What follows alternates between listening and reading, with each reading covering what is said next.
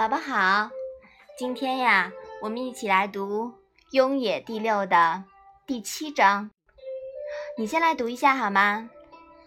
子曰：“回也其心三月不为人，其余则日月至焉而已矣。”妈妈，三月是什么意思啊？三月呀，是指较长的时间。妈妈，日月又是什么意思啊？日月呀，是指较短的时间。这一章是什么意思？你来说说看好吗？孔子说，颜回这个人，他的心可以在较长的时间内不失仁德。其余的学生则只能在短时间内做到人而已。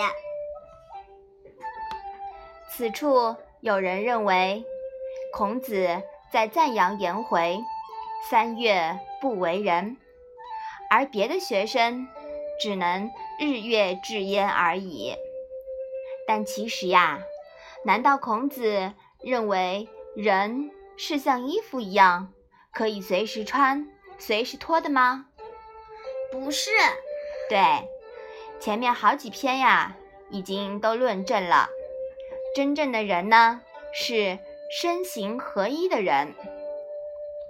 孔子在第四篇的第五章中啊，已经明确指出，君子无忠实之间为人。人呢是一种发自内心的修为。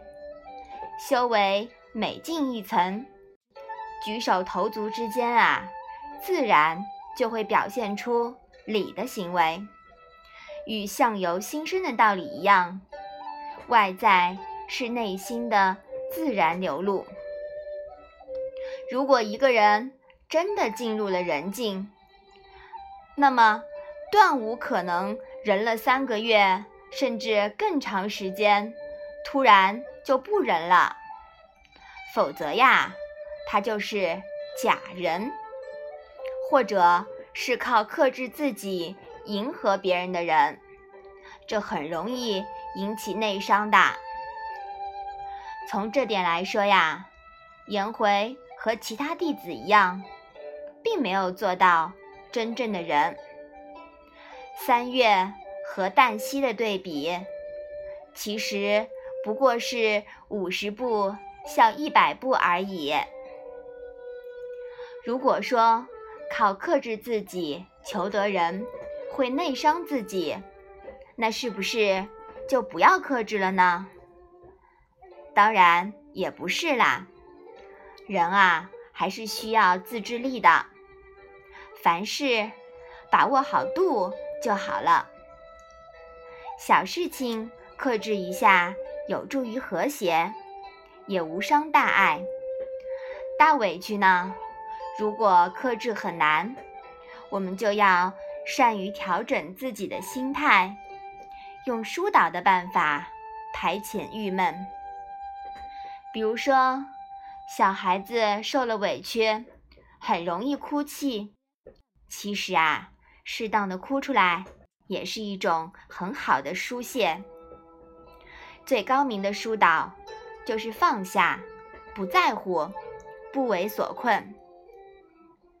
这既是心中无尘的境界，其实啊，也是上善若水最好的注解。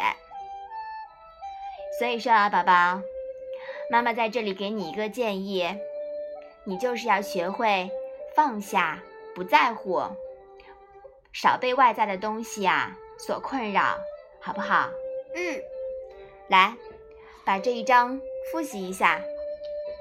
子曰：“回也其心三月不为人，其余则日月至焉而已矣。”好的，那我们今天的《论语》小问问就到这里吧。谢谢妈妈。